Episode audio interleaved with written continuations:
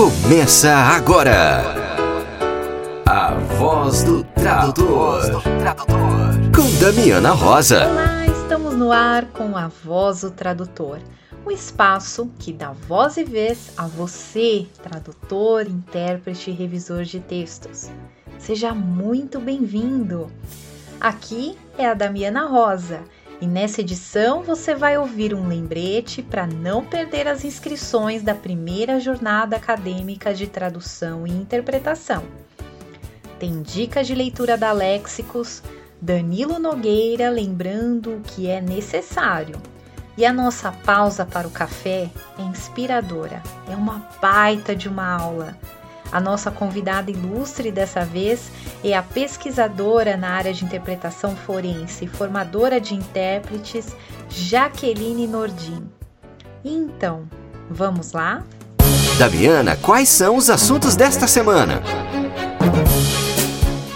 Organizado pelo curso de bacharelado em tradução do Instituto de Letras e Linguística da Universidade Federal de Uberlândia, a JATRAD é um evento acadêmico científico que contempla os estudos da tradução e da interpretação. A edição dessa primeira jornada acadêmica de tradução e interpretação acontecerá virtualmente no período de 12 a 16 de abril e vai comemorar os 10 anos do curso de bacharelado em tradução da UFU. As inscrições para ouvintes vão até o dia 5 de abril e as inscrições são grátis. Então você não pode ficar de fora. Corre lá no Instagram e busca por J-A-T-R-A-D-I-U-F-U. Jatrade UFU. Lá você encontra informações sobre a programação e também link para inscrição. Leitura da semana com a editora Léxicos. Oi, pessoal, tudo bem? Eu sou a Thelma Ferreira, da Léxicos, e estou aqui com a dica de leitura da semana. O projeto editorial Estudo de Tradução em Contexto, Tradução Literária, conta atualmente com dois volumes, com três sessões cada. No primeiro, temos as adaptações, traduções e versões de romances e as questões de oralidade e dialeto na literatura. As abordagens escolhidas refletem um compromisso com a área da tradução pela seleção e uso das referências bibliográficas atuais e relevantes. Os dois volumes apresentam trabalhos acadêmicos de alunos universitários e foram coordenados pelo professor Elton Furlaneto, doutor em Estudos Literários e Inglês pela Universidade de São Paulo. E aí, gostaram da dica?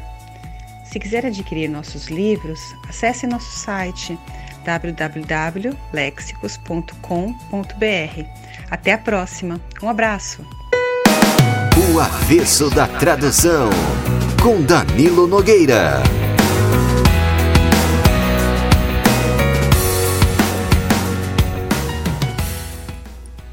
Olha, me pareceu uma pergunta interessante. Não era uma pergunta nova, já apareceu mil vezes na minha frente, eu já respondi mil vezes mas me pareceu que desta vez eu tinha alguma coisa mais a dizer do que nas vezes anteriores. Respondi lá no grupo Tradutores e Intérpretes e Curiosos, o TIC, e vou responder mais pormenorizadamente aqui. A pergunta era: quais são as habilidades necessárias para o tradutor? Hum. Em primeiro lugar, saber ler. Bom, saber ler todo mundo sabe, né? Mas é diferente. O tradutor precisa saber ler de um jeito especial, em profundidade, com atenção aos pormenores, aos matizes, ao que está nas entrelinhas, ao que está oculto atrás das entrelinhas e entre as palavras, mesmo que não foi escrito. Quantas vezes eu me perguntei: e por que o autor não disse assim, assim, assim? E quantas vezes a resposta a essa pergunta, aparentemente muito boba, que nos ajuda a escolher melhor a tradução melhorzinha entre as diversas opções com que nos defrontamos. Porque muito do que é mais importante em um texto foi escrito com tinta invisível, se é que eu posso dizer assim. E é atenção a essas minúcias, essas nuances, essas coisinhas, muitas vezes é essa atenção que faz a diferença entre uma tradução medíocre e uma grande tradução. Também precisa saber que saber ler é saber que a leitura correta de uma palavra depende do contexto. Que aquela coisa de perguntar no Facebook como vocês traduzem tit, tit, tit e largar uma palavrinha solta, sozinha, morrendo de solidão, às vezes dizendo que está num texto técnico, ou então que é juridiquês. Isso é uma indicação e uma indicação muito séria de que a pessoa está no caminho errado, no mau caminho. Em segundo lugar, quem quer traduzir precisa saber escrever. Não basta saber escrever de acordo com a gramática, embora eu sempre fique aflito com a luta inglória que alguns colegas travam com ortografia e com a pontuação. É preciso ir mais longe do que a simples correção. É necessário saber fazer malabarismos com as palavras.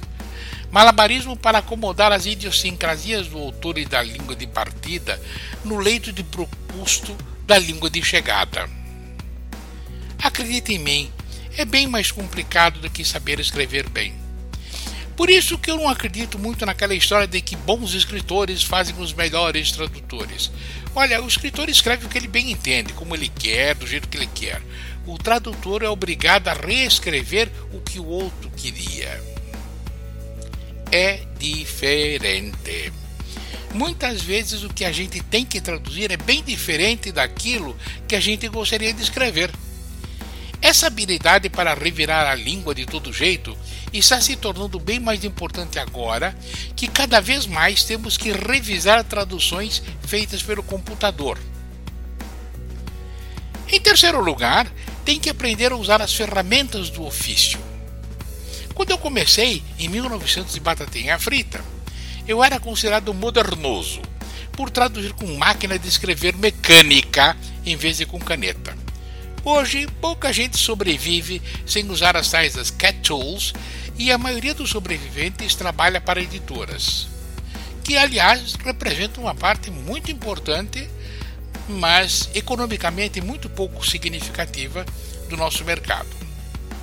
Aliás, as cat tools não têm nada de moderno. Eu já usava no século passado, ou melhor, no milênio passado, como diz um colega meu. Em quarto e último lugar, temos o fato de que a maioria dos tradutores trabalha por conta própria e tem que aprender a viver sem salário fixo, sem carteira assinada, sem empregador pagando convênio. E tem que aprender a negociar com cliente, cobrar cliente no Brasil, cobrar cliente no exterior, abrir firma, lidar com contador, lidar com governo, enfim, mil e duas coisas para as quais nenhum curso que eu conheça nos prepara e das quais o pessoal com formação em letras sempre fugiu porque, vamos falar na verdade, tem até um pouco de nojo disso. Bom, mas se você gosta de traduzir, não desanime, porque é um mundo maravilhoso e eu não trocaria tradução por profissão nenhuma mais.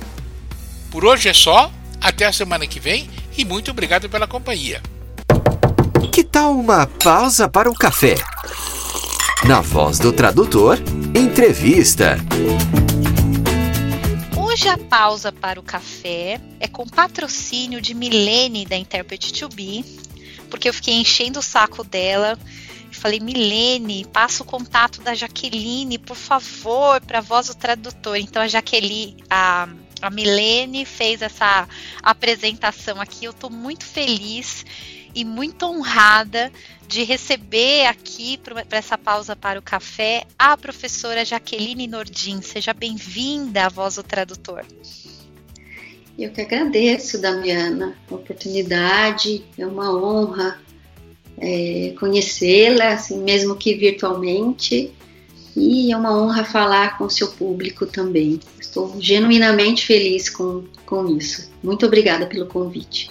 Jaqueline, você tem uma história fabulosa, né? Eu vou aproveitar hoje e vou perguntar tudo que eu tenho curiosidade, tá? E aí depois a gente vai conversar sobre os projetos que você está envolvida, porque eu sei que você está com bastante novidade para gente. Mas vamos lá, eu sempre tive muita curiosidade em saber como Jaqueline se descobriu intérprete. Até porque eu vi lá no seu LinkedIn que você tem como primeira formação é, a área da educação física. Então, assim, como que foi a profissional de educação física? Como que foi esse processo de se descobrir tradutora? Bom, Damiana, olha só, eu sempre fui apaixonada por esporte. Eu era atleta quando eu era criança, né, adolescente, criança. Comecei a correr com meu irmão muito jovem. É, com nove anos de idade, ele já me levava para correr com ele, então é, eu cresci no meio do esporte. E uh, eu venho de uma família de dez irmãos. E nessa família grande, né? A gente, eu sou a filha caçula, então a gente aprende desde criança que a gente precisa lutar pelas coisas que a gente quer, não é? E eu com mais nove irmãos, você pode imaginar como é que eu não precisei lutar com as, com as coisas.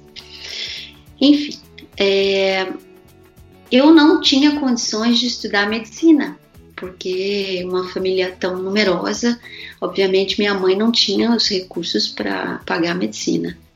Eu cheguei a ser aprovada no, no vestibular, mas eu não tinha o recurso. Então, a minha segunda opção era educação física, por conta de eu ter sido atleta, né? E de gostar muito de esporte.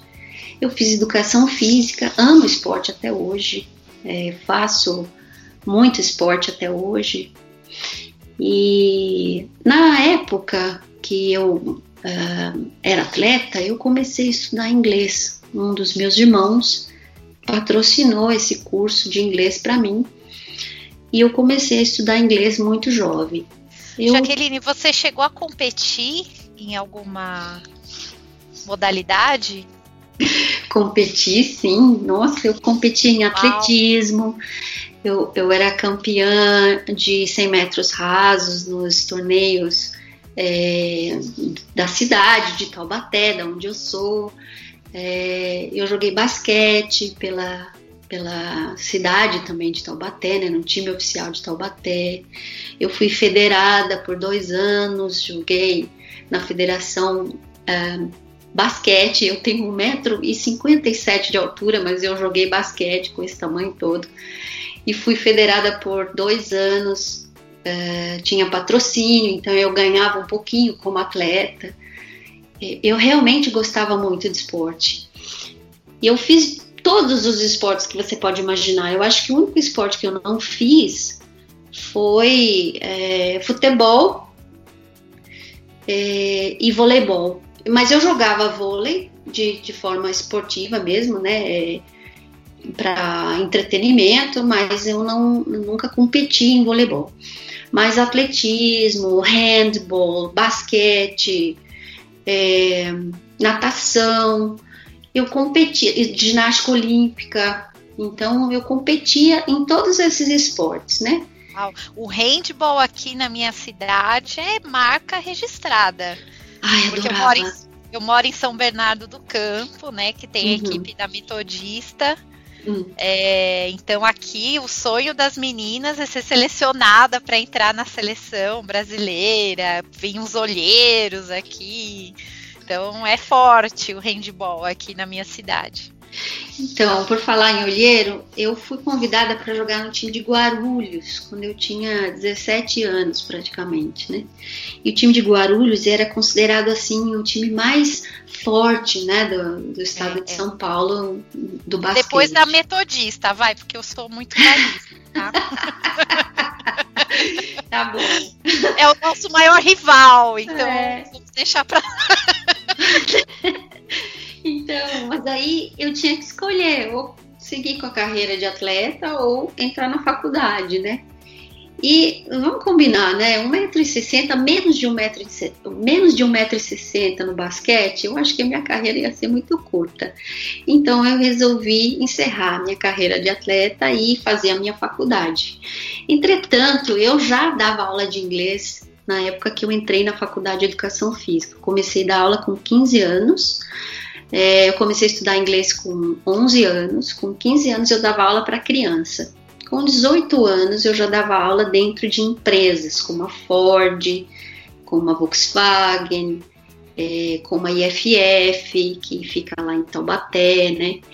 E uh, eu nunca pude me dar o luxo, né, de largar o inglês para poder seguir a minha carreira na educação física, porque na época é, o professor de educação física, né, o profissional de educação física, ganhava muito menos do que um profissional é, de línguas. Então, para eu conseguir pagar a minha faculdade, eu nunca é, pude deixar uh, o inglês para me tornar o professor de educação física que eu queria ser.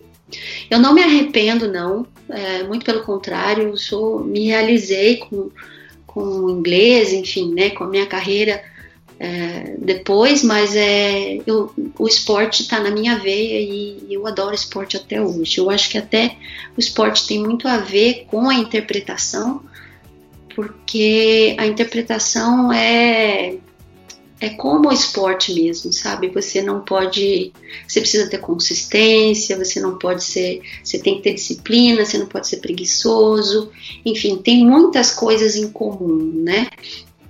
E eu atribuo é, muita coisa que eu consegui na, na interpretação ao esporte, porque é o esporte que me deu essa paciência de cada dia conquistar um pouquinho, aprender um pouquinho, melhorar um pouquinho é, no, na, na, minha vida, né, digamos assim. Então, o esporte de fato foi a base é, sólida que, que me manteve realmente disciplinada para muita coisa.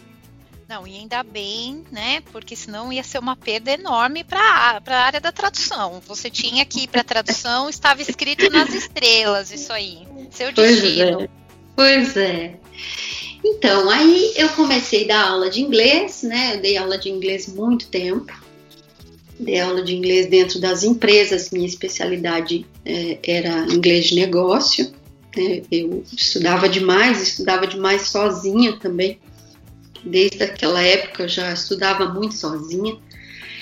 E depois de, de, eu tive a minha própria empresa, daí me casei, tive a minha própria escola e me mudei para uh, Arujá.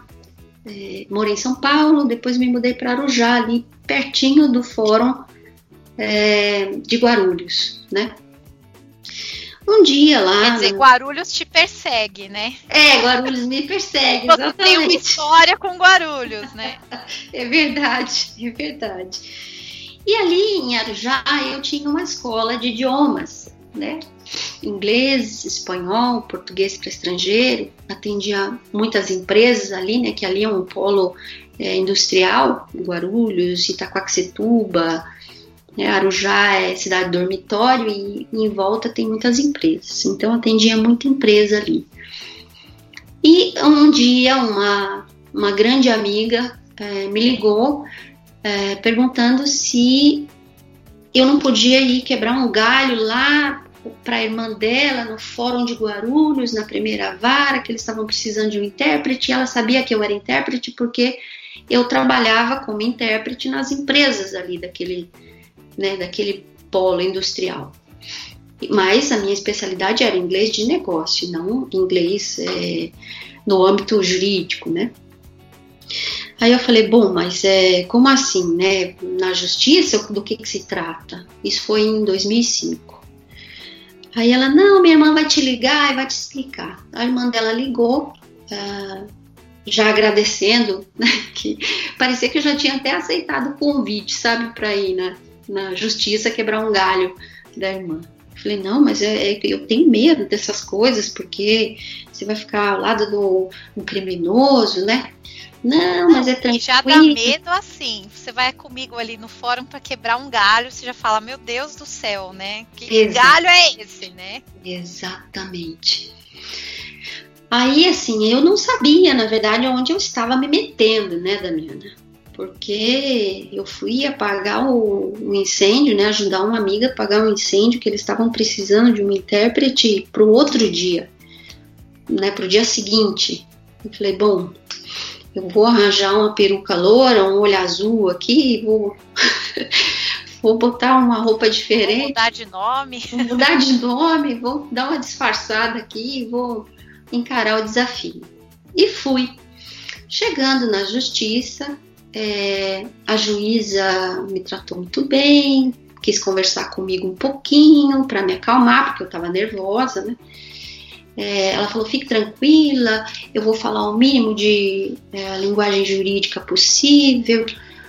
Mas, gente, juiz, ele não percebe que ele fala é, aquela linguagem jurídica o tempo inteiro, sabe? Aquilo é tão natural para eles que eles não percebem. Então, quando ela abriu a boca e começou a falar, me deu um semi-pânico, assim, né? Porque eu falei, meu Deus do céu, o que, que você veio eu, fazer aqui? Eu já tinha chamado o SAMU, porque eu tenho pavor de, do juridiquês, Jaqueline. É, é, o juridiquês é uma língua. A linguagem jurídica é uma. É uma é, a área jurídica como um todo é impenetrável se você não conhece né, a terminologia.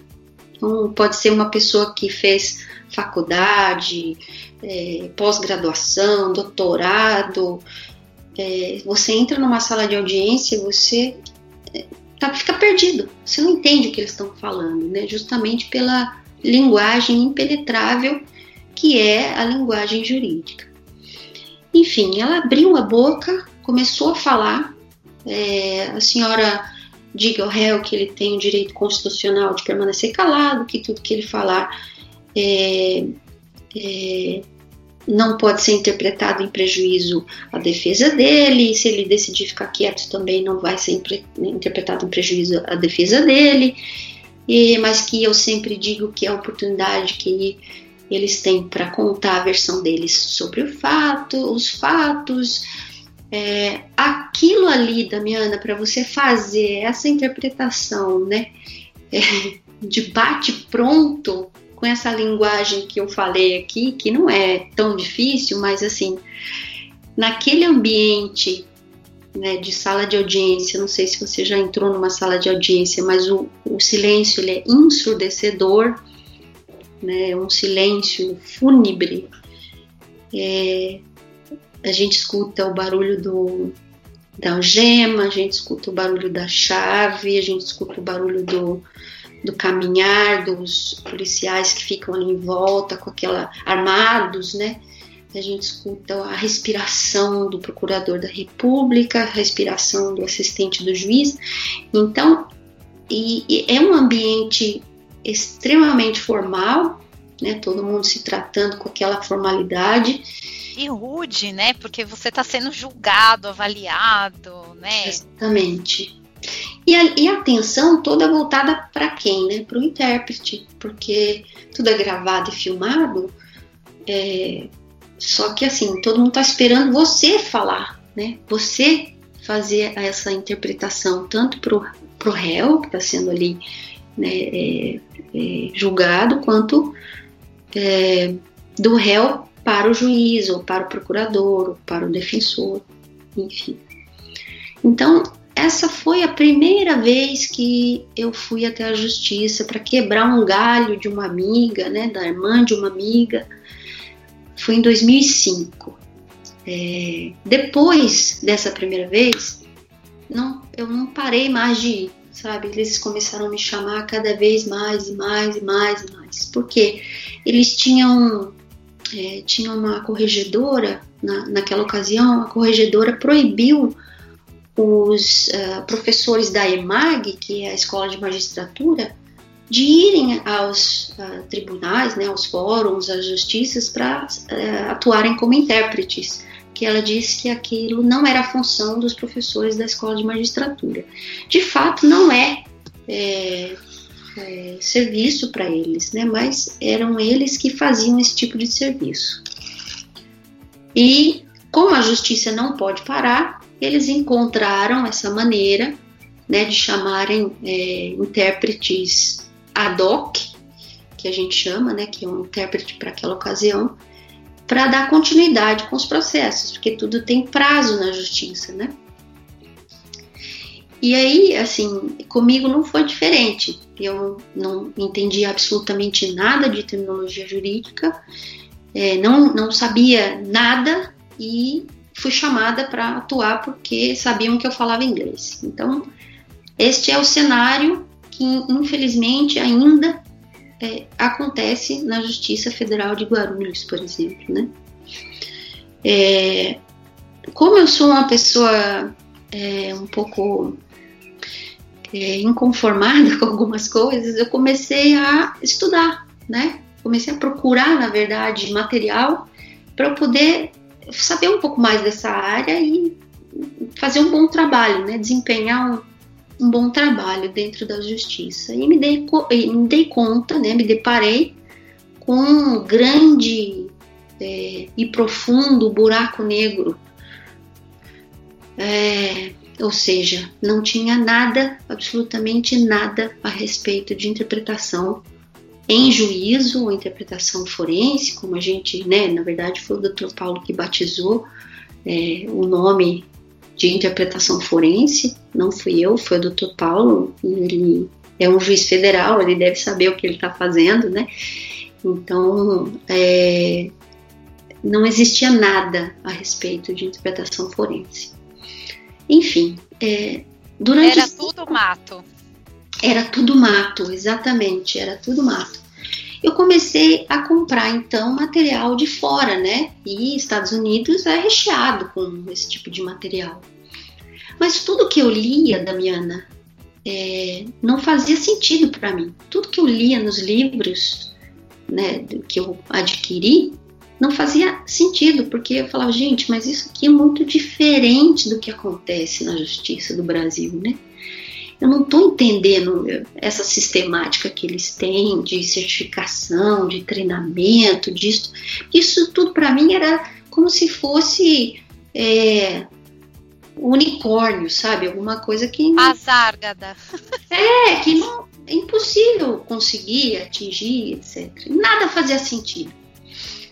É, eu fui fazer pós-graduação na Gama Filho é, em 2008, 2009.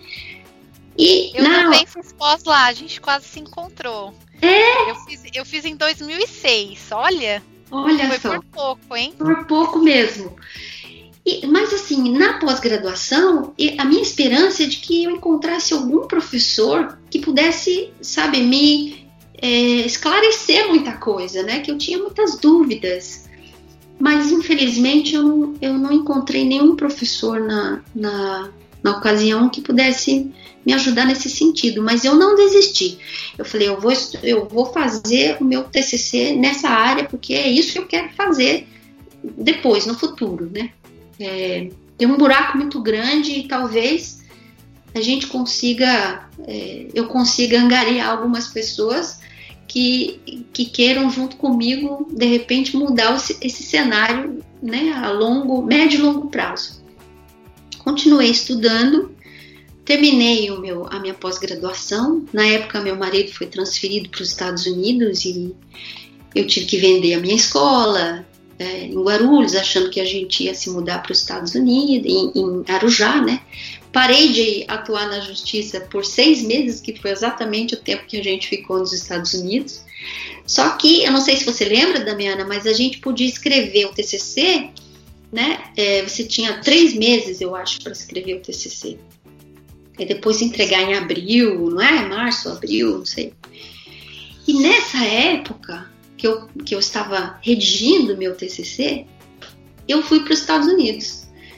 Eu é, fui, fui para uma cidade chamada Pleasanton, e, que é do ladinho de São Francisco, E eu fiz contato com o Fórum Federal de São Francisco, pedi para assistir audiência, pedi para falar com intérpretes. Eu acho que tudo é um universo que meio que é, conspira, né? É... E você é aquela brasileira que não desiste nunca, né, Jaqueline? Não, uh -uh, não. Aí fui assistir várias audiências, fiz um meio que estágio é, observatório, né? Eu observei várias audiências, observei os intérpretes trabalhando.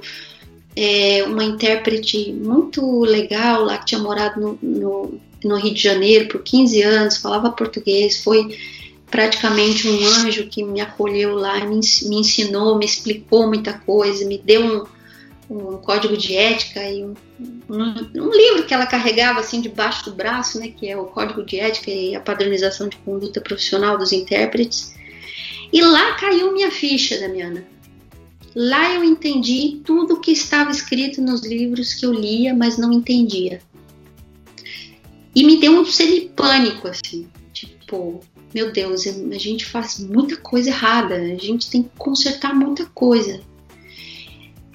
E eu pensei naquela época em desistir, porque é, o caminho ia ser muito difícil, né? Mudar todo um sistema, você levar é, conhecimento para as pessoas de uma coisa que é intangível, sabe? É, a pessoa ter que imaginar a situação, sabe, tá na mesma situação que eu estava anteriormente. É muito difícil você levar isso, essa consciência né, para as pessoas.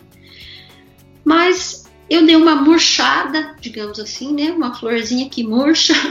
Eu dei uma murchada, assim, falei, meu Deus, eu não, não sei se eu vou conseguir é, mudar essa, essa cultura, né, mas como você acabou de dizer, eu sou brasileira e não desisto nunca, né? Voltei dos Estados Unidos, enviei o meu TCC, é, escrevi um, um manual de boas práticas. Praticamente, meu TCC era um manual de boas práticas dentro da, é, das audiências criminais, né, envolvendo réus estrangeiros. E eu, muito xereta, é, imprimi o meu TCC Fiz várias cópias do meu, do meu TCC, botei debaixo do braço, voltei para o Brasil, né, obviamente, e levei de vara em vara em Guarulhos o meu TCC. E falei, olha, esse aqui é a maneira com que eles fazem nos Estados Unidos, mas eu adaptei para o Brasil, né? E levei de vara em vara. Algumas pessoas. Vamos, vamos melhorar isso daqui, né? É, mais ou menos isso, né? Quem é essa xereta que está trazendo isso daqui? É, quem ela acha que ela é, né? Uma pessoa de fora, não é Ainda mais e nessa área que o pessoal é meio, ah, a gente já faz isso há mil anos desse, desse jeito, por que vai mudar agora? Você encontrou esse, esse tipo de discurso? Nossa senhora, encontrei vários tipos de discurso que você pode imaginar, Flor. Gente que me chamou de maluca, gente que disse que eu nunca ia conseguir, sabe, mudar uma cultura, gente que inclusive falou assim, bom, é, porque um dos problemas, né, um dos maiores problemas, se não for o maior, né, que é que faz parte desse ciclo vicioso, é a, uma, a má remuneração dos intérpretes, né, ou dos é, dos bilíngues, digamos assim, né, ou das pessoas que falam uma segunda língua e que vão lá quebrar um galho, como eu fui na ocasião, né, que fui chamada pela primeira vez. A má remuneração, é, junto com essa responsabilidade, o ambiente, enfim, todos os outros pormenores envolvidos né, na, nessa profissão, é, contribuem para que é, esse ciclo vicioso de má remuneração porque não é profissional e não é profissional porque há a má remuneração, você entende? Então é um ciclo é, que você é difícil quebrar isso, né? É, como é que você vai ser um profissional treinado, estudado? Primeiro, não existe no Brasil. Segundo, você vai receber hoje é, o pagamento de em torno de 66 reais cada três horas. Então nós estamos falando de uma remuneração extremamente baixa. Né? E esse é o cenário, na verdade, que precisa ser mudado mais para frente, tá? Porque nós, eu costumo falar sempre para as pessoas: você já viu é, alguém dar um aumento de salário para o outro de livre, espontânea vontade, sem que o outro é, demonstre alguma coisa, né, de volta? Você é, é impossível você é, ter um aumento de remuneração se você não não mostra que você é um profissional qualificado, que você é um profissional é, que recebeu um, um, uma, uma graduação ou uma especialização ou o que quer que seja. É, mas para você também receber essa graduação, essa especialização, isso custa. E para você ganhar aquilo, não faz muito sentido. Você entende o, o entrave do, da coisa? E tem a questão da situação que tá cômodo, né? É. Tá cômodo pro pessoal lá, tá cômodo, ah, porque eu vou lá, faço isso aqui para quebrar um galho, né? Exatamente. Então, ficou uma. Todo mundo se acomodou numa situação ruim para todo mundo, porque o intérprete, quando ele tem uma formação adequada, né, ele, ele vai ter um diferencial no trabalho dele, de qualidade, vai ser ótimo para todo mundo né? Hum.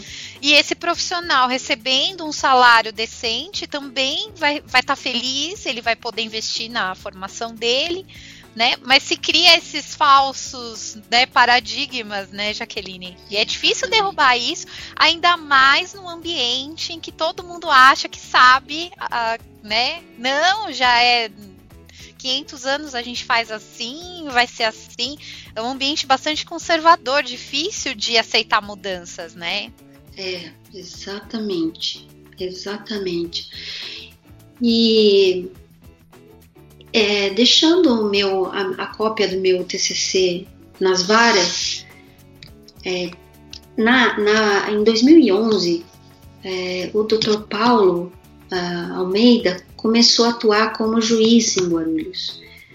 E ele foi um dos juízes que leu o meu TCC e decidiu aplicar sugestões que eu dava ali naquele manual.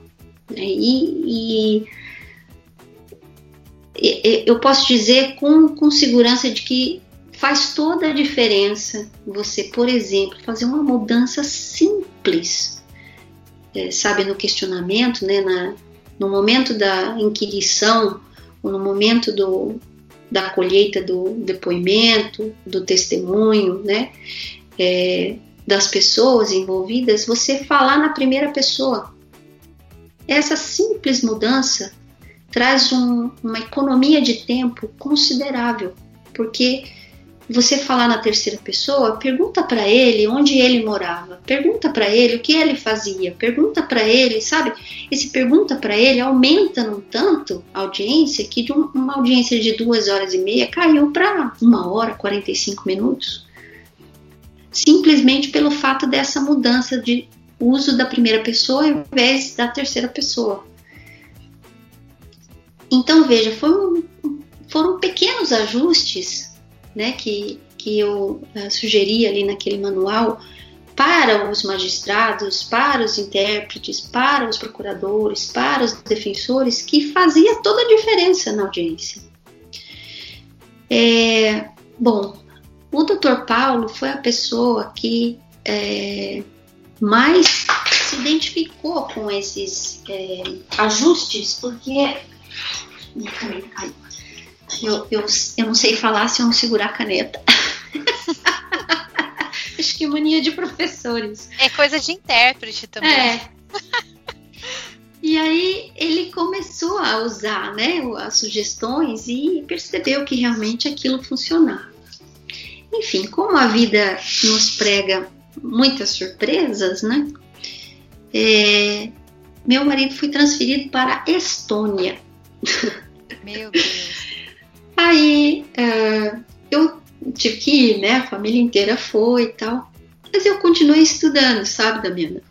Continuei estudando, continuei minhas pesquisas.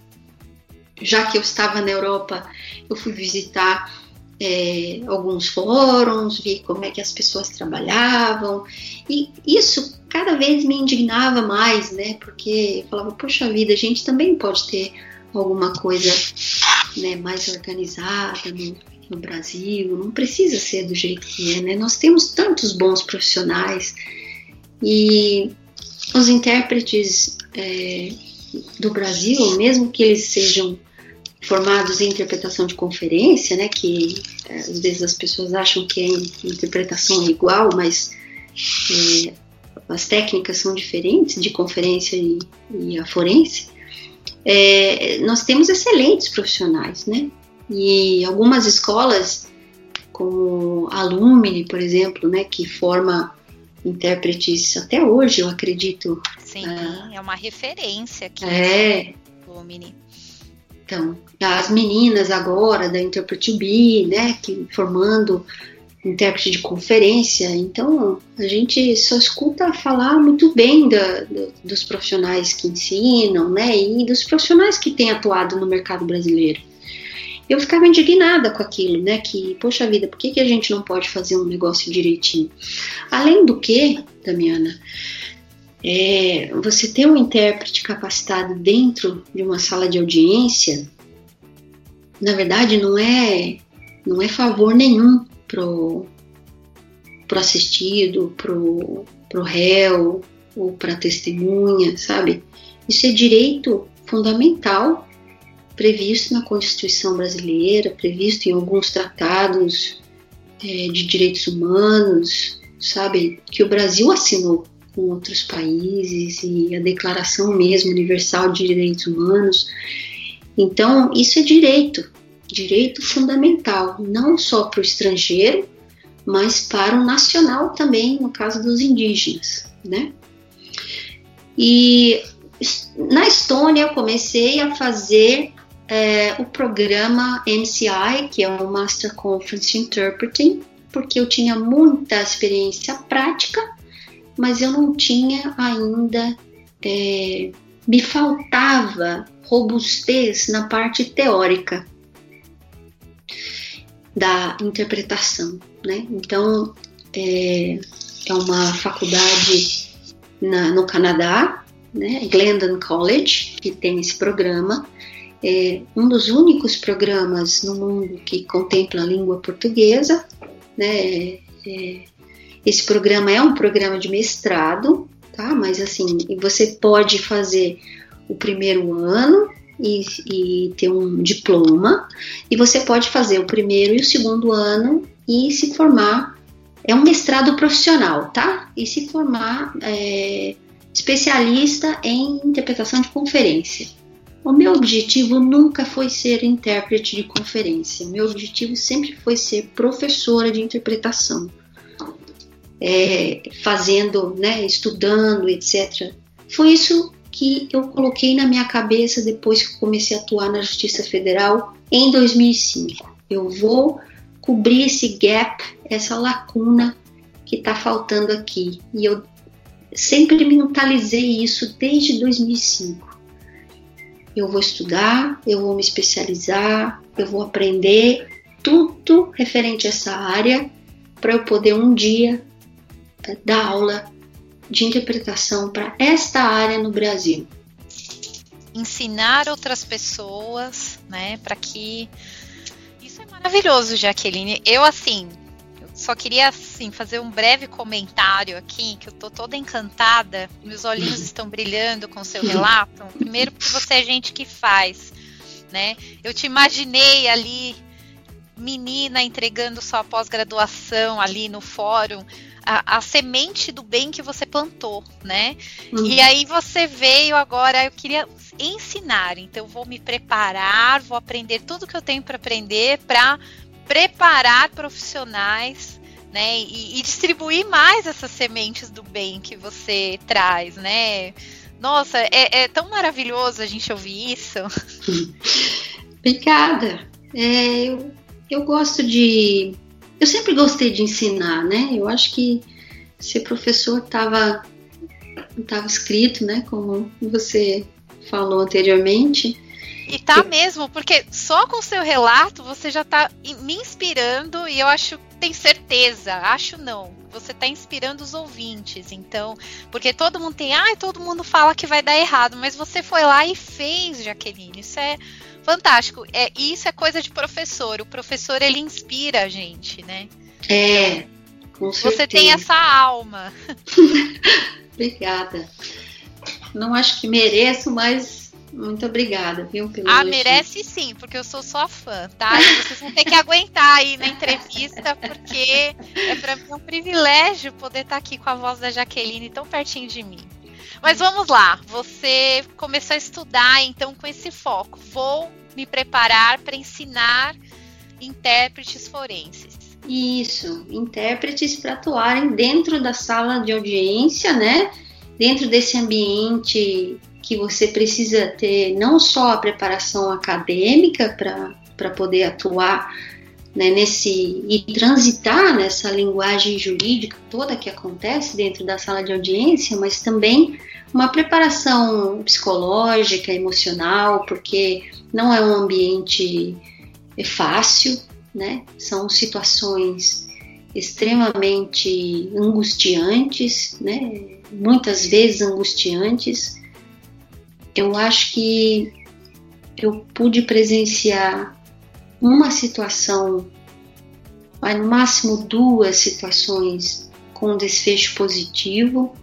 É, dentro desses quase 10 anos atuando na Justiça Federal como intérprete forense, eu acho que eu pude presenciar no máximo duas situações com desfecho positivo, todas as outras com desfecho é, é, negativo, né? E às vezes a gente fala, ah, é, mas você, o que, que você faz dentro da sala de audiência? É, a gente, além de interpretar, né, além de você sentir tudo aquilo que, que a pessoa está falando, porque você repete na primeira pessoa, né, como eu falei, o seu cérebro, na verdade, não entende que não é você. Né? Então, quando você fala na primeira pessoa, é como se você estivesse sentindo tudo aquilo que o, a pessoa que está falando está sentindo. Então, aquele desespero, aquela aquela angústia, né? aquele medo, todos aqueles sentimentos envolvidos naquela fala, o intérprete, né, por dever de ofício, precisa dar um tom parecido, né? E o cérebro, é, é, ele, ele é uma máquina perfeita, mas ele não entende que não é você quando você fala na primeira pessoa. Isso pode causar muitos traumas, o trauma é, vicário, né, que a gente chama, ou, ou, vicariano, se eu não me engano, agora não, não sei, vicarious trauma, que a gente chama em inglês, ele é real, tá? Não é real só para intérpretes, mas ele é real para todas as pessoas que trabalham nas chamadas é, é, como, como a gente fala, nas chamadas profissões de ajuda, sabe? É, enfermeiro, médico. É, a gente pode depois né, perceber que os médicos, né, por tanto tempo trabalhando na pandemia, eles, é, eles surtam depois de um tempo, né, porque vê tanta desgraça que acaba surtando, né. Isso é real. E, não é real só para a gente que é intérprete, é real para o juiz, é real para o procurador, é real para o defensor, é real para as pessoas que trabalham naquele ambiente. Que veja, o juiz, o procurador, o defensor, é, é, a gente passa um tempo com eles, eles fazem aquilo todos os dias. Todos os dias resolvendo o problema dos outros. Ah, ele que escolheu. Sim, ele que escolheu, mas, gente, a gente precisa escolher uma profissão, né, na vida. Então, é, é angustiante às vezes, né, esse ambiente é, da justiça. É angustiante, porém é fascinante também, porque se não fosse, eu não tinha continuado, porque quem vai faz e continua é porque gosta da, da, do trabalho, né? gosta do desafio e tem essa alma é, de, de de certa forma, está fazendo um bem para a humanidade, né? Porque você estando ali, você torna a presença da pessoa, do réu, do assistido, da testemunha, linguisticamente possível enquanto intérprete, porque senão a pessoa está ali de corpo presente só. Então, essa é a função real do intérprete, tornar a presença do não falante, né, de língua portuguesa, no caso do Brasil, é, tornar a presença dele possível linguisticamente falando. Porque senão a gente vai para a China e fica lá sem ter um intérprete, você está ali de corpo presente, você não está inserido naquele, naquele ambiente de fato, né?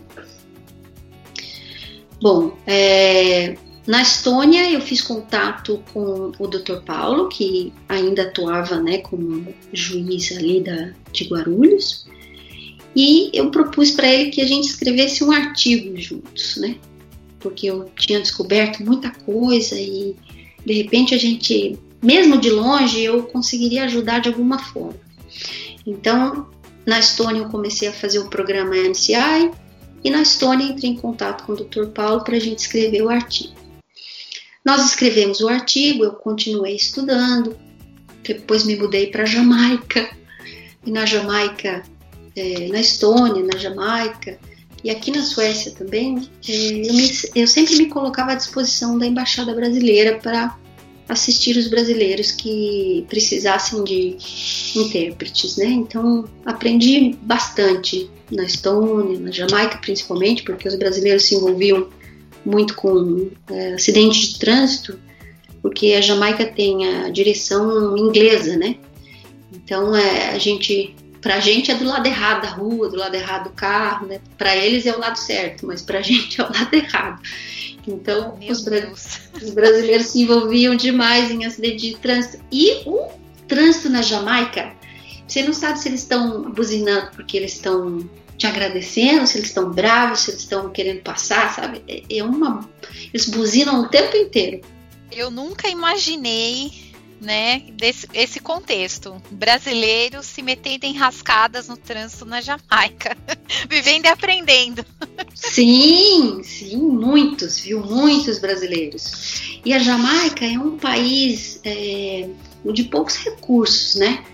Então a delegacia da Jamaica era assim, tipo, é, aquele.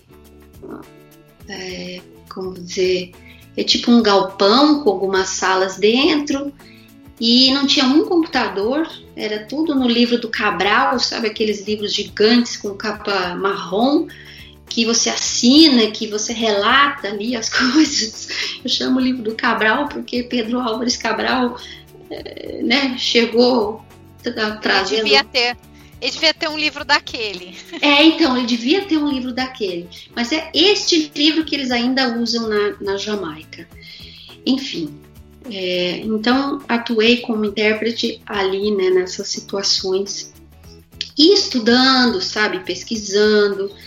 Aí eu, muito xereta, enquanto morava na Estônia, antes de mudar para Jamaica, eu mandei um, um trabalho para uma conferência internacional, o NPT3, que é o NP3, NPT3 que aconteceu em, em Winter Tour na, na Suíça, né? É, Zurique, tem Zurique é como se fosse o estado e a cidade de Winter Tour fica ali é, pertinho, né? É, e fui para a Suíça apresentar o trabalho onde eu conheci a Cristiane Drissen, que era, na época, presidente da IULITA, que é a European Legal Interpreters and Translators Association aqui da, da Europa. É, bom, encurtando um pouco a história, eu, eu adotei como minha tutora e uh, ela me ensinou bastante coisa nessa área, porque é, ela trabalha ainda né, como intérprete em uh, audiências envolvendo países diferentes, sabe? Ela foi também a pessoa que escreveu o currículo da faculdade na, de Hamburgo, na Alemanha. e agora recentemente escreveu o currículo da faculdade de uma, de uma faculdade na França, não me lembro agora o nome. Então ela sabe muito e ela também foi uma das tutoras, das minhas tutoras, né, que me ensinou bastante nessa área. Você aprendeu com uma mega referência, assim. Né? Exatamente. Ela faz parte também do comitê jurídico, né, da, do âmbito jurídico da AIC e cuida também dessas dos treinamentos da AIC, etc. Quando eu fui fazer o programa MCI, eu conheci a Flávia Lima, que é uma super parceira, também outra pessoa para você entrevistar aqui, que tem um conhecimento gigantesco na área de interpretação forense. já está o convite feito, hein? É, a Flávia é, é uma pessoa extremamente comprometida né, e inteligentíssima.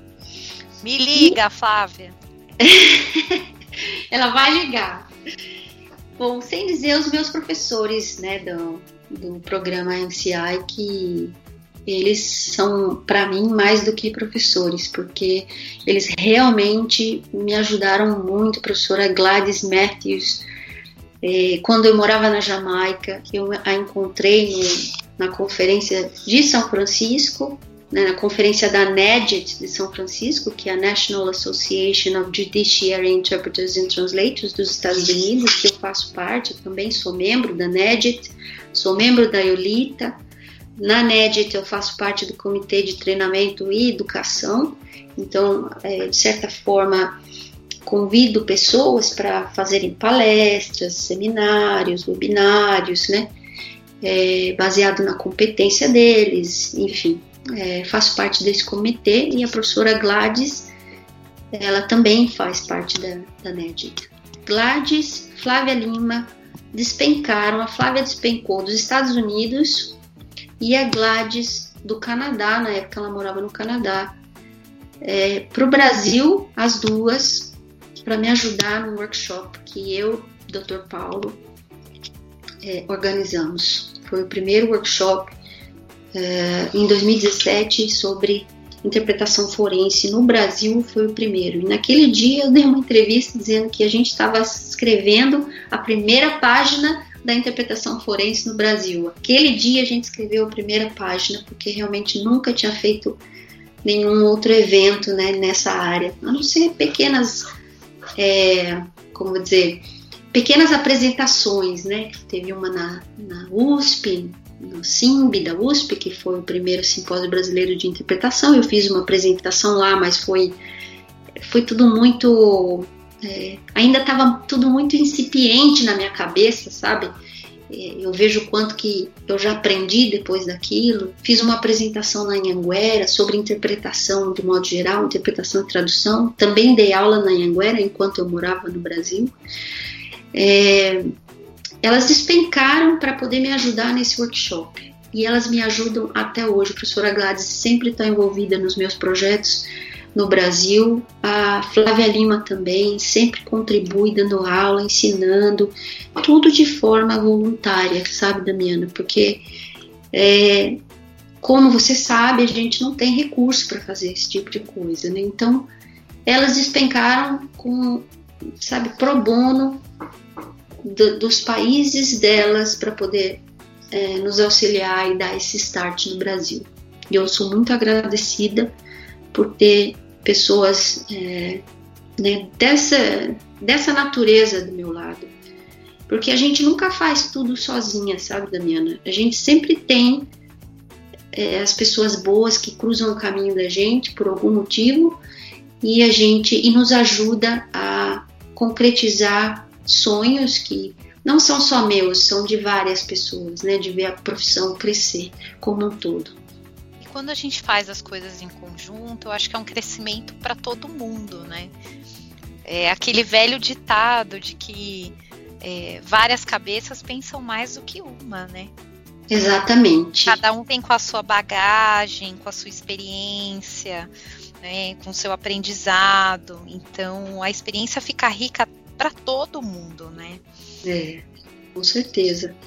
Depois desse workshop, aí tudo começou a caminhar melhor, sabe? Aí eu, a, a editora transitiva me chamou para para lançar o livro, né? E, uh, que eu... saiu em 2018, né? Exatamente. Que é o Introdução à Interpretação Forense no Brasil, a Bíblia de quem trabalha com interpretação forense, né? Digamos de passagem. Exatamente. É, ali tem bastante informação é, rica para quem vai, é, quem quer, né, começar nessa área. Enfim, eu acho que depois de 2018 as coisas só melhoraram, aí as pessoas já tomaram um pouco mais de consciência, sabe, de, da profissão. É, não foi um caminho fácil, porque tem muita, tem muita gente às vezes que né, vê uma oportunidade, acha que, nossa, eu vou. É, eu vou, é uma área nova, um nicho inexplorado, eu vou entrar nesse nicho e vou tirar uma casquinha, sabe? Teve uma porção de pessoas é, que às vezes né, se depararam com, com, essas, é, com essa nova modalidade, digamos assim, e achou que pudesse tirar algum proveito disso, mas não contou que é, como é uma área que ainda precisa de muita melhora, né, as pessoas não ainda é, investiriam tanto para poder aprender, etc. Estava tudo muito incipiente, então. Mas como acontece na vida da gente, tem sempre gente que está disposto a ajudar e gente que está disposto a atrapalhar, às vezes, comigo também não foi diferente, né? E, é, mas eu sou muito agradecida até as pessoas que às vezes agiram de uma forma que é, me deixaram inclusive triste na, na ocasião, porque elas também fazem parte do crescimento da gente, né? Então, de alguma forma, é, eu sou agradecida a essas pessoas, porque você cresce quando você é, tem algum desafio na sua frente que você precisa lidar. Então, eu penso que nada é, é em vão, né? Até uh, as coisas que dão ruim ou as pessoas que às vezes não agem da forma correta com você servem de aprendizado para você ser um ser humano melhor. Enfim, é, depois de, disso tudo, né, dessa, desse início, é, eu, o livro lançado em 2018, meu marido foi transferido para uh, Suécia. E cá estou quase quatro anos agora, né, na Suécia. E desde então eu continuo trabalhando e montando as minhas coisas. Como te falei, eu sempre tive essa coisa de que eu vou dar aula, eu estou me preparando para isso, é, eu montava uh, exercícios, eu montava uh, PowerPoints, como uh, meu marido trabalhava, né? A gente chama de expatriado, nós éramos expatriados nesses lugares, então eu não podia, pelo contrato do trabalho dele, eu não podia trabalhar de fato, eu poderia ser voluntária, como fui voluntária na escola internacional da Estônia, né? Fui voluntária, fui membro do conselho administrativo da escola como voluntária, aprendi muito na escola internacional. É, mas assim, eu não podia trabalhar de fato, podia trabalhar como voluntária. Mas isso me deu também a oportunidade de continuar estudando e montando todo esse material que eu tenho hoje pronto para poder ensinar as pessoas que querem trabalhar na interpretação forense, na interpretação comunitária que seja, porque o MCI me deu essa base né, de interpretação comunitária, de interpretação uh, forense, ou interpretação no âmbito jurídico, interpretação de conferência. E o legal é que você morou em países diferentes, então você tem como comparar os sistemas, né? É. E ver o que, o que funciona legal em alguns países, o que não funciona, e, e, e trazer um, um é, um material super rico para cá, né, Jaqueline? Que é o que você está fazendo, né? vamos, vamos falar sobre as façanhas de Jaqueline Nordin. É. É, você está com uns projetos muito legais, inclusive é, relacionados a, a essa, esse. De repente, aqui no Brasil, estamos todos de olhos atentos à área comunitária, à interpretação forense. Tem dedinho de Jaqueline Nordin aí, né? É, tem sim. É, eu, como eu falei, eu acho que o universo né, contribui para que a gente encontre as pessoas na mesma vibração, digamos assim, né? E eu, por acaso, estava na internet e achei essa chamada desse programa Mobilang, é, angariando intérpretes voluntários para atuarem junto à Defensoria Pública para atender os migrantes e os refugiados em Brasília. Nessa chamada tinha lá também mais um, uma, um quadradinho para dizer se você também poderia dar instrução para intérpretes, né? E eu tenho uma empresa de tradução, interpretação, desenvolvimento de material, aulas né, de interpretação também aqui na Suécia. Né? E aqui na Suécia eu atuava e atuo no mercado mais é, privado um pouco não na interpretação forense, porque o meu sueco não é para tanto. E aqui o seu, a língua tem que estar tá realmente num nível proficiente muito alto para você poder fazer do sueco para o português. E eu não atingi esse nível ainda. Então, eu me candidatei para ser intérprete né, da defensoria uh, voluntário. Eu me candidatei para trabalhar como intérprete, na verdade.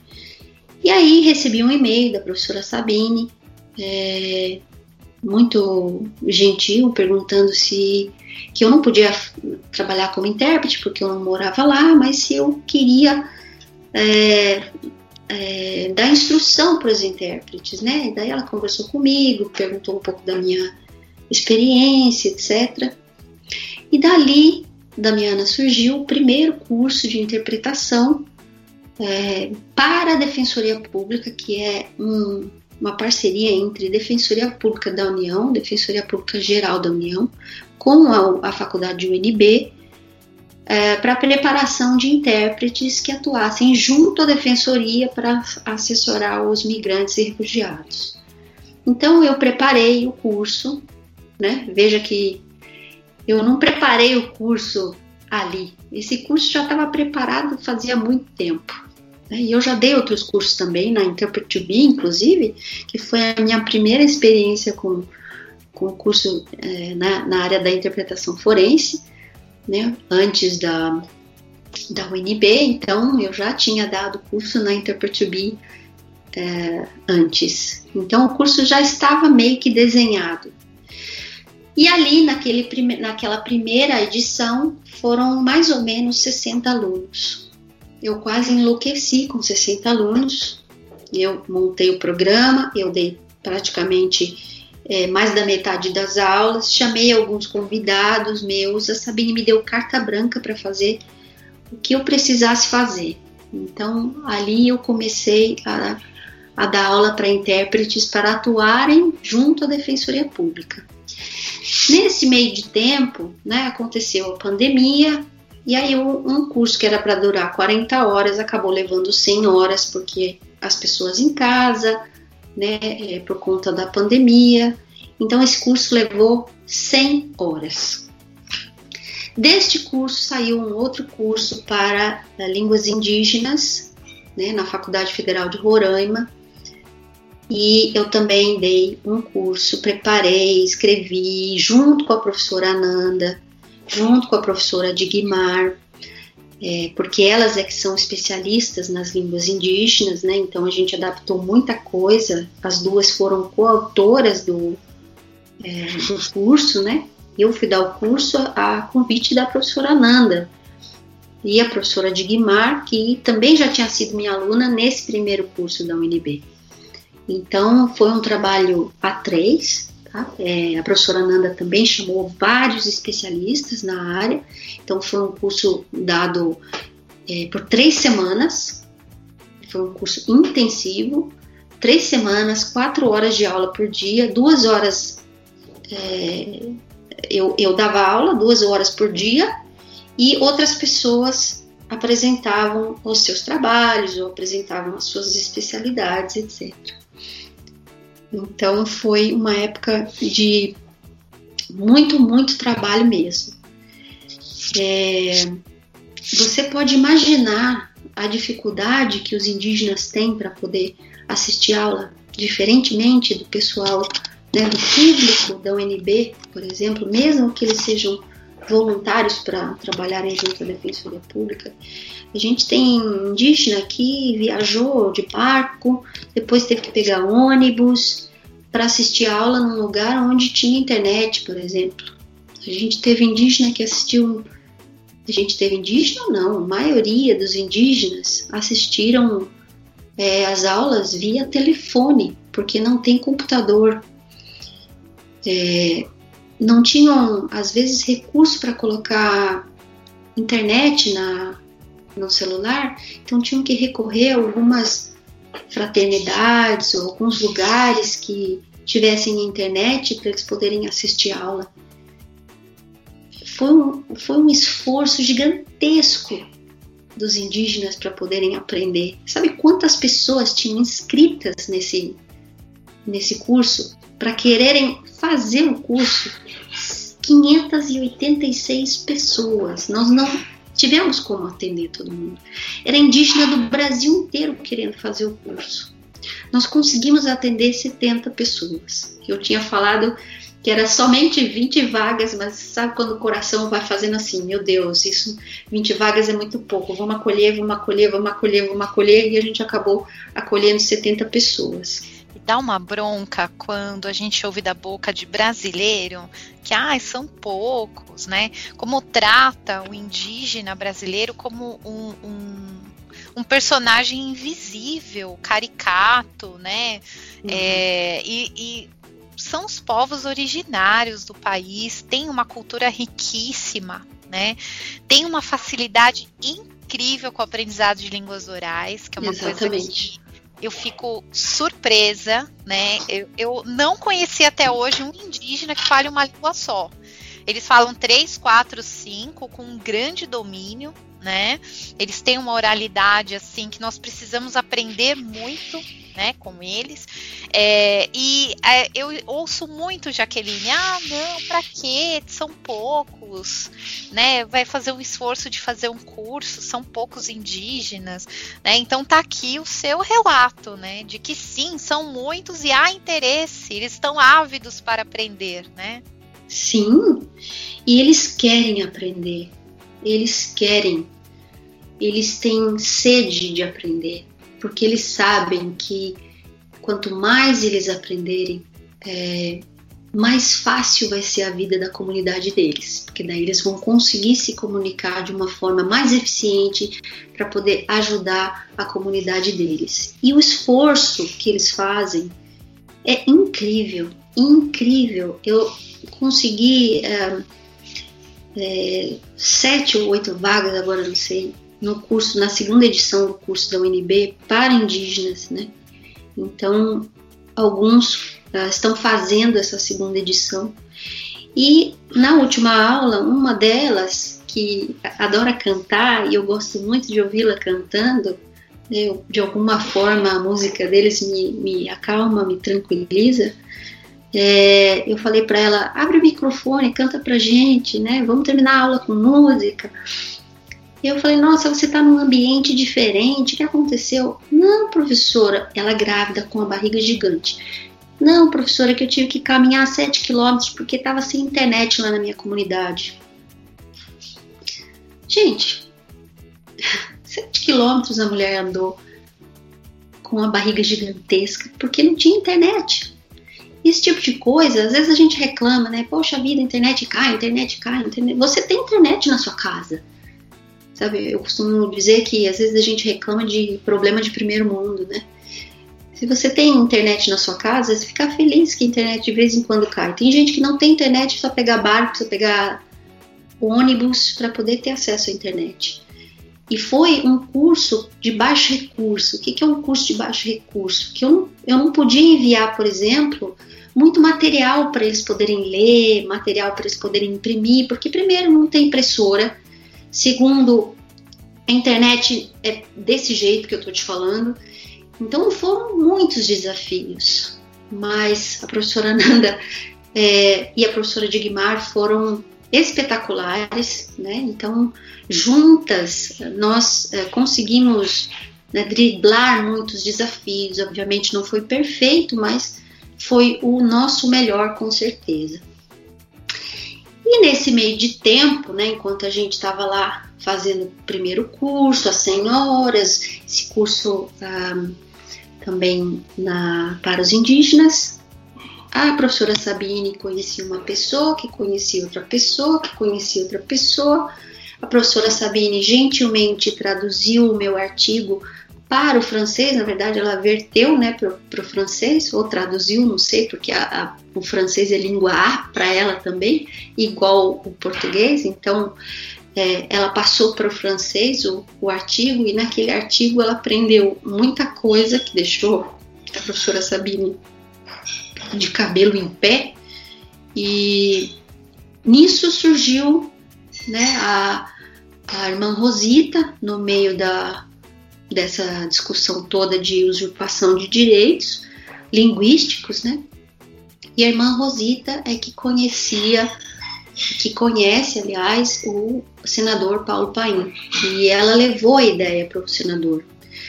A professora Sabine né, juntou um grupo de pessoas, eu não vou saber dizer o nome de todo mundo, é, mas assim, um grupo de pessoas, eu inclusive no meio, e nós desenhamos, né, não somente eu e a professora Sabine, mas é, é, esse grupo de pessoas é, foi desenhando esse projeto de lei que foi entregue para o senador é, numa, numa live, né? É, e ele acatou esse, esse projeto de lei, já mandou pro, pro, pro Congresso e já está tramitando lá para poder é, receber as votações que precisam ser recebidas para dar andamento em tudo. Então, realmente tem o dedo da Jaqueline aí no meio, mas como falei, reforço, Jaqueline não fez nada sozinha.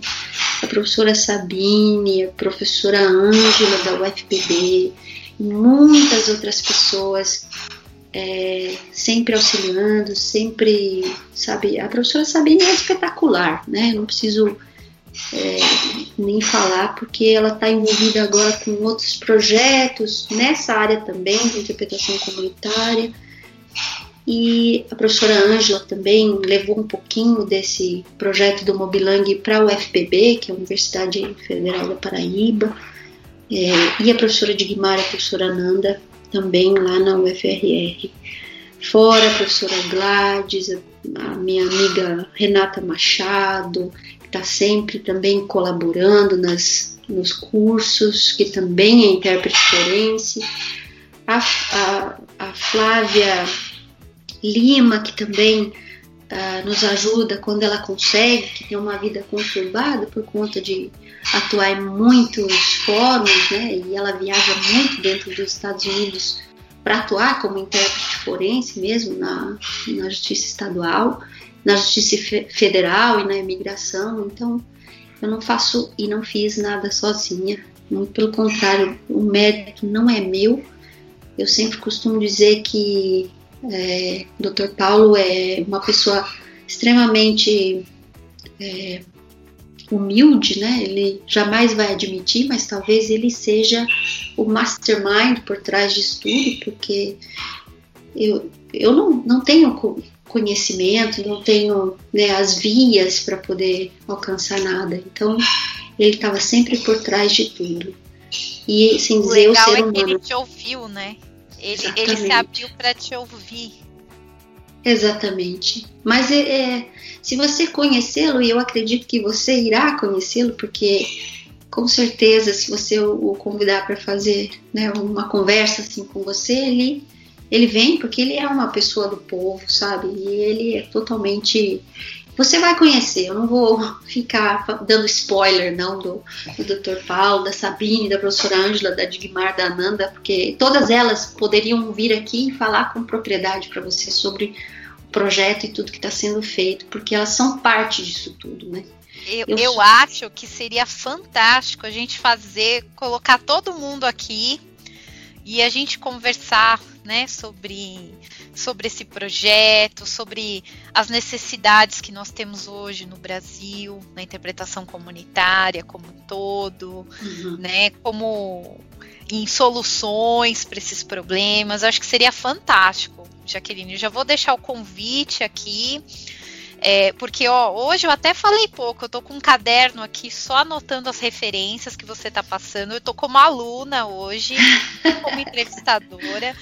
E eu acho que seria um, uma aula aberta fantástica ter todos vocês, né? E a gente conversar sobre tudo isso, porque eu acho que falta também um espaço é, para a gente conversar abertamente sobre essas uhum. demandas, né, Jaqueline? Porque fica muito fechado no, no, âmbito jurídico, no âmbito médico, a, a que, as questões das comunidades indígenas ficam lá dentro das comunidades indígenas. Uhum. Eu acho que está mais do que na hora da gente quebrar essas barreiras né, e conversar né, sobre uh, o que há de necessidade em cada uma dessas áreas, o que nós, como, como tradutores, podemos contribuir, uhum. porque é uma, uma necessidade da sociedade e o nosso papel é fazer com que essa sociedade se comunique, né? Então, também precisamos nos comunicar entre nós. Então, fica o convite, né? Eu acho que seria fantástico né? A gente debater isso aqui abertamente, a voz do tradutor fica a casa aberta. Obrigada. A gente faz uma série de um debate bem legal em programas especiais. Acho que, ó, a gente podia até fazer um mês de setembro, hein, para comemorar o mês da tradução, da interpretação. Quem sabe, hein? É, vamos organizar, porque eu consigo conversar com as professoras e fazer uma roda de conversa com o pessoal do Mobilang, né?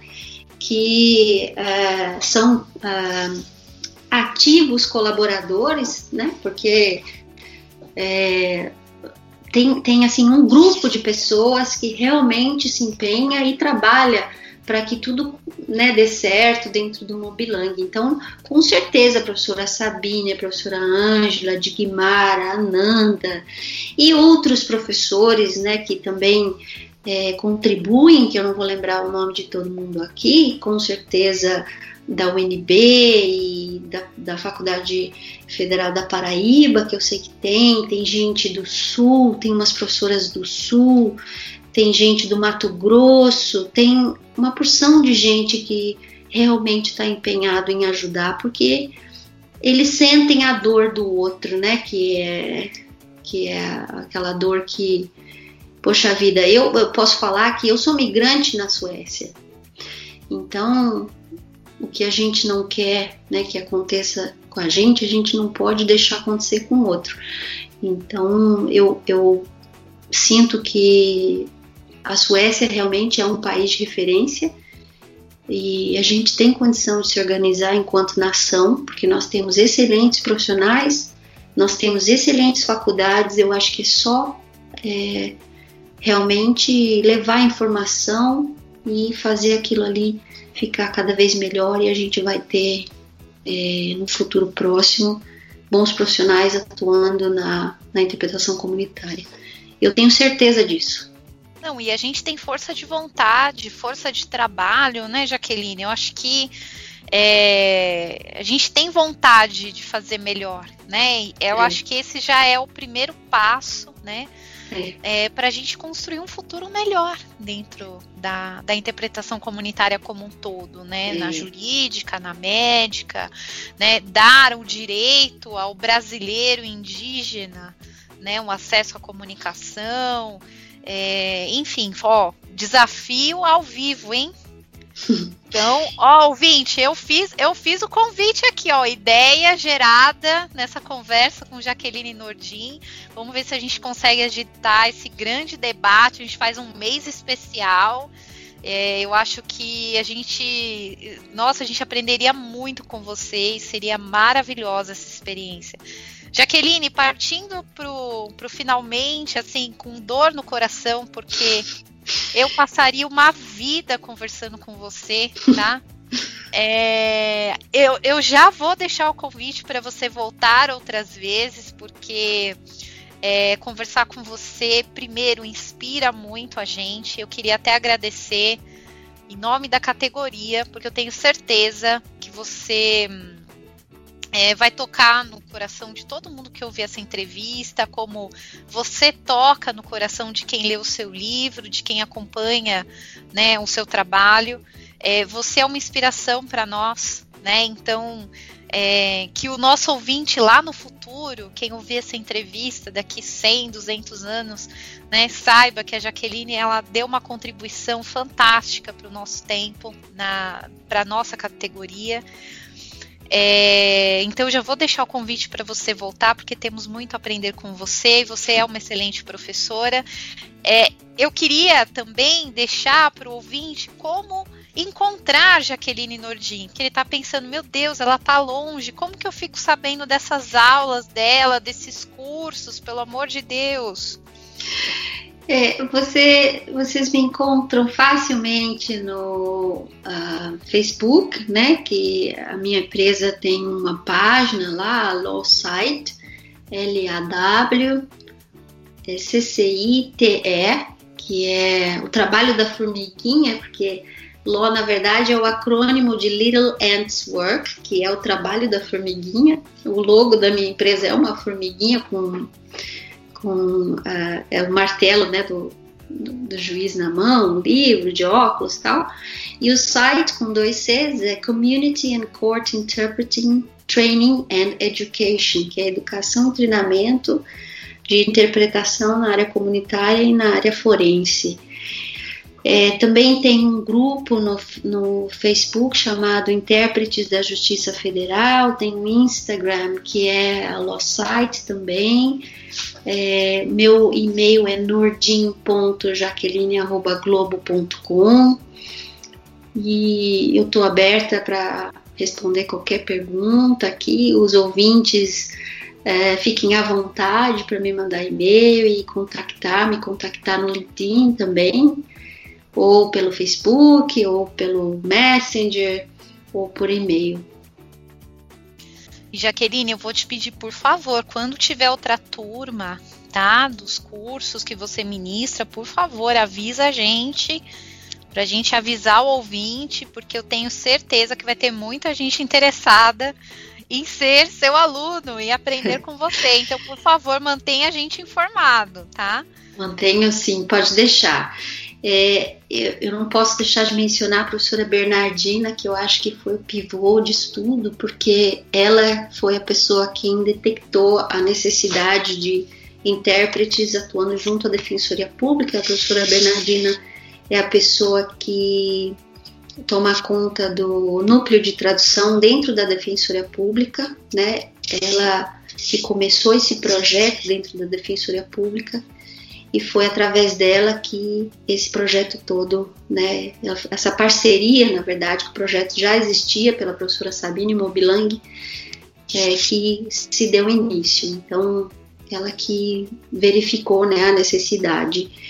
E, Damiana, os cursos da UNB, o primeiro, a primeira edição, o curso da UFRR, né, que é a Universidade Federal de Roraima, e essa segunda edição, é, são cursos oferecidos de forma gratuita, tá? Todas as pessoas que trabalham nesses cursos trabalham pro bono, porque, como eu falei, esse ciclo precisa ser quebrado do profissional não treinado com baixa remuneração e baixa remuneração porque o profissional não é treinado. Então a gente vai realmente demonstrar como é um profissional bem treinado e que esse profissional bem treinado ele precisa ser bem remunerado. Então, é, eles foram, ah, os cursos foram pensados para serem oferecidos de forma gratuita. Maravilha, Jaqueline, muito obrigada. Muito obrigada, muito obrigada por Eu que agradeço. Esse anjo, o anjo da tradução, né? é, de você trazer essas questões, por você ter plantado essas sementinhas, né? Deixa o convite para o nosso ouvinte conhecer o livro, né? Introdução e Interpretação Forense no Brasil. Ele está na Amazon, está também no site da editora Transitiva. Eu acho que para quem ficou interessado em conhecer e se introduzir nesse mundo, eu acho que é, é uma obra referência hoje. Jaqueline, obrigada. Quero eu que agradeço. eu acho que várias muito, né? Quando acabar essa pandemia e você vier para cá, por favor, me avise que eu quero te dar um abraço bem apertado. Tá, tá bom, pode deixar. A minha vontade é ir, viu? Mas não posso. Mas vai chegar o tempo de vir. É, é. A gente tem. Tudo passa, né? É então, é verdade. A gente tem que. Vai ter o momento certo, né? E eu espero ansiosa, viu? Um obrigada, beijo no seu coração. Muito obrigada, viu? Pela oportunidade. Fique por dentro da agenda da Escola de Tradutores. 9 de abril, às 19h30, começa uma nova turma de tradução para dublagem com Carol Bruni. Conheça as técnicas de tradução para dublagem para dar os primeiros passos na área. A oficina pode ser realizada independente do seu par de idiomas, já que os exercícios práticos são desenvolvidos a partir de vídeos em língua estrangeira para a língua portuguesa.